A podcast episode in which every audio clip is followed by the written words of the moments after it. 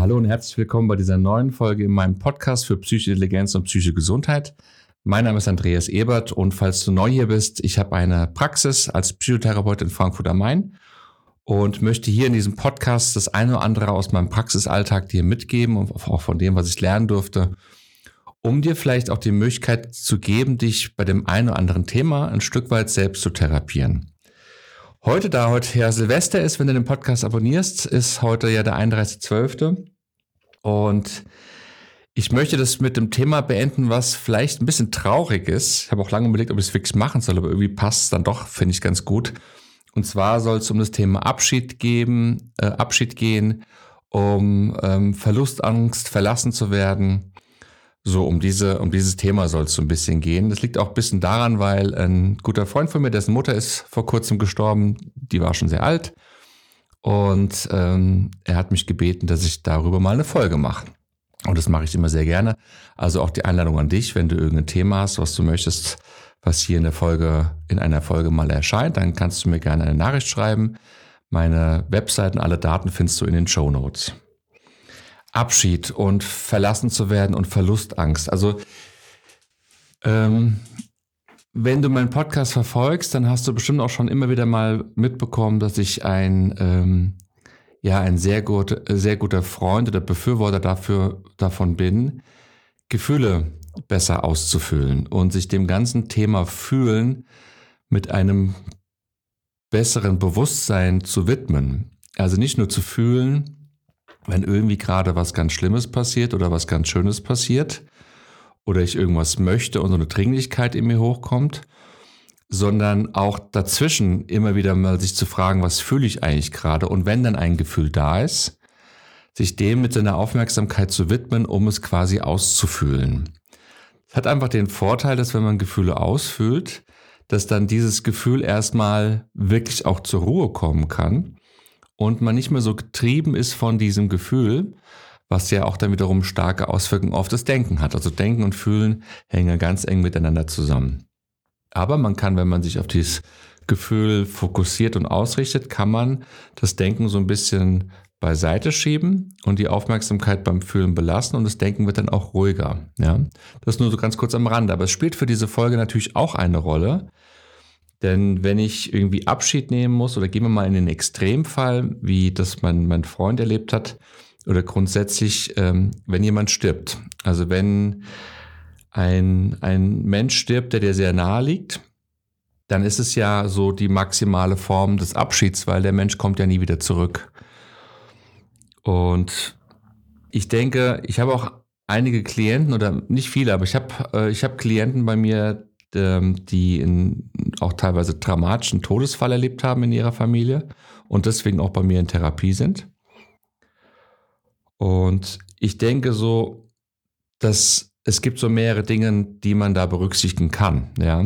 Eine Sache, die glaube ich ganz, ganz wichtig ist, also erstmal so vom Verständnis her, wenn jemand stirbt, der dir sehr, sehr naheliegend, nahe liegt, dann ist es ja so, dass in einer ganzen Denkstruktur ein eigentlich totaler Zusammenbruch stattfindet, weil wenn man mit jemandem zusammen lebt und oder jemand halt eben sehr nah stehendes hat, wie zum Beispiel auch eine Mutter, und diese Person ist dann weg, das ist ja eine komplette Veränderung in der ganzen Wahrnehmung und Seinsweise ab diesem Moment. Zumindest auch für eine gewisse Zeit, aber eigentlich auch fürs ganze Leben.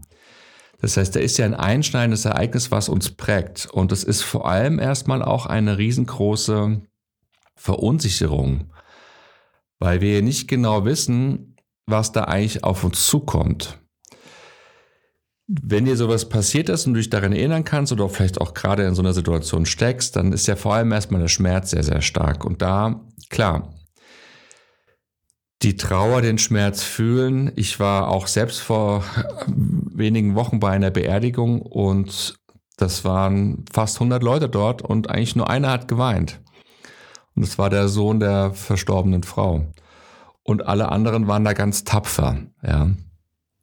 Und ich weiß nicht, ob du es weißt, es gibt in Eritrea zum Beispiel, gibt es, ähm, das sind Frauen, die werden eingeladen zu einer Beerdigung, so Trauerweiber Und die sind dann, da gehen Beerdigungen, gehen da teilweise drei Tage lang und die Zeremonie.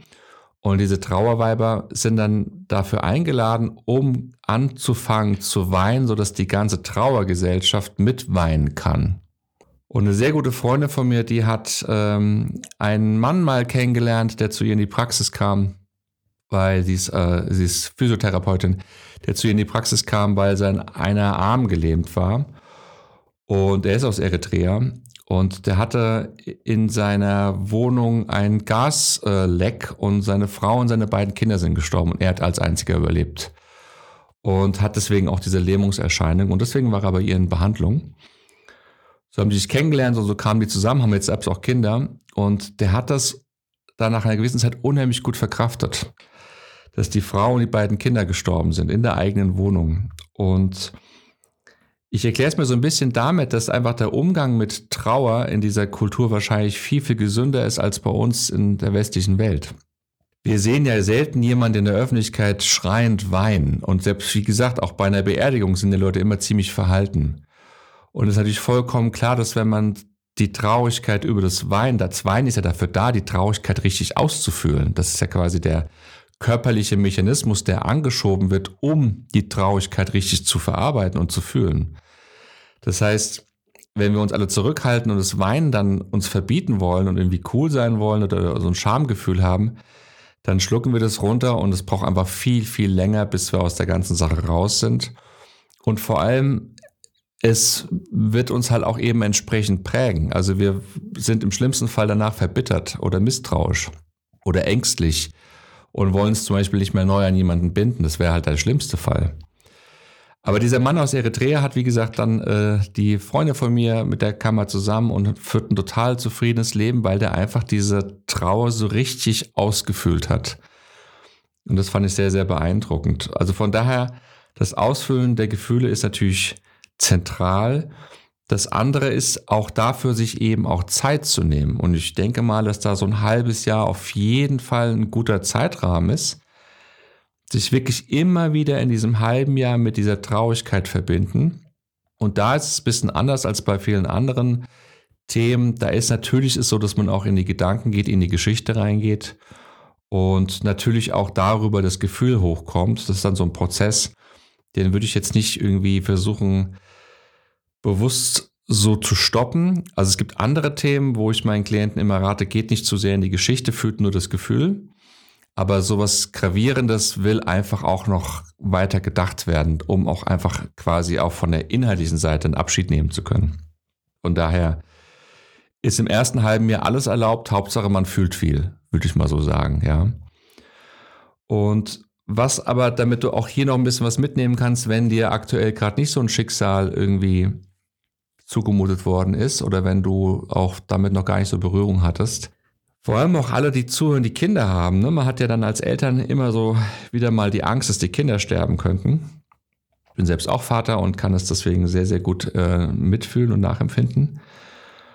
Und ich glaube, was da unheimlich stark hilft, ist, wenn man Angst davor hat, dass jemand sterben könnte. Das sind dann vor allem für Eltern die Kinder, ja.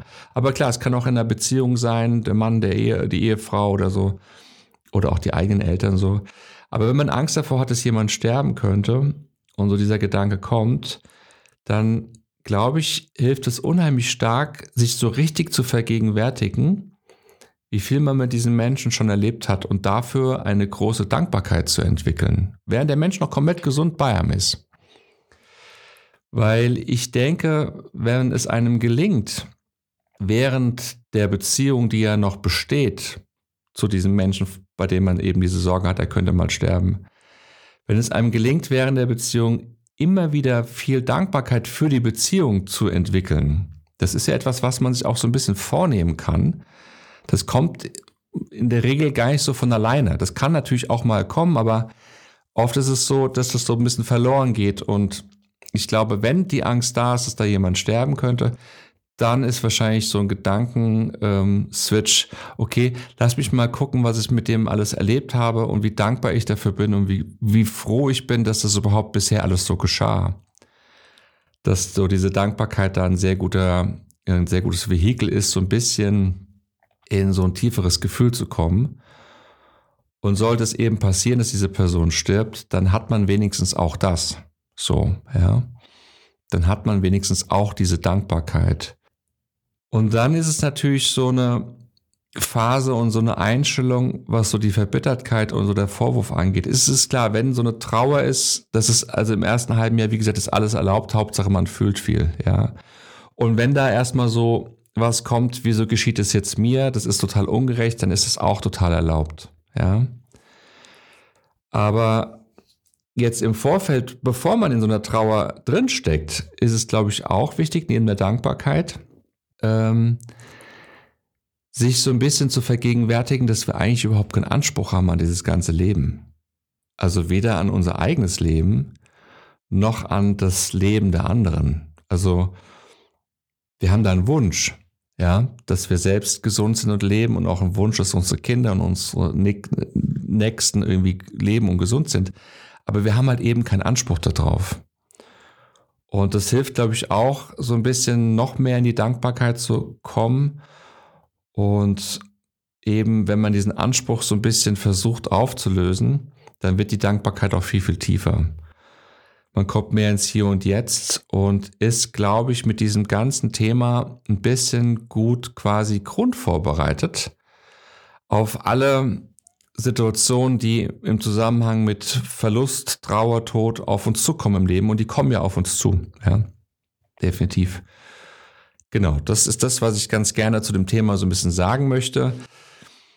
So meine Sichtweise. Vielleicht kannst du den einen oder anderen Gedanken für dich auffassen. Ähm, ansonsten, wenn jetzt wirklich gerade bei dir, weil du die Podcast-Folge aktuell hörst, so Jahreswechsel ist, dann danke ich dir auf jeden Fall fürs Zuhören. 2023 war zumindest für mich ein sehr, sehr ähm, wunderschönes Jahr, also wirklich großartig. Vor allem auch hier bei der Arbeit in meiner Praxis. Und für nächstes Jahr 2024 ich bin ein großer Freund von Vision Boards und ich werde auch in den nächsten Folgen so ein bisschen mehr über Visionen sprechen wollen und Zielvisionen, wie man sein Leben so ein bisschen gestalten kann, wie man sich so auch ganz bewusst wohin entwickeln kann, dass es eben auch therapeutisch Sinn macht, so eine Sichtweise aufzubauen. Darüber werde ich auf jeden Fall äh, vor allem am Anfang im neuen Jahr sprechen. Wie genau, das will ich noch so ein bisschen strukturieren. Aber falls es auch ein Thema für dich ist, was dich interessiert, dann freue ich mich, wenn du nächstes Jahr wieder einschaltest. Ich danke dir jetzt hier fürs Zuhören, wünsche dir einen schönen Abend, einen schönen Tag, eine gute Woche und bis zum nächsten Mal. Ciao.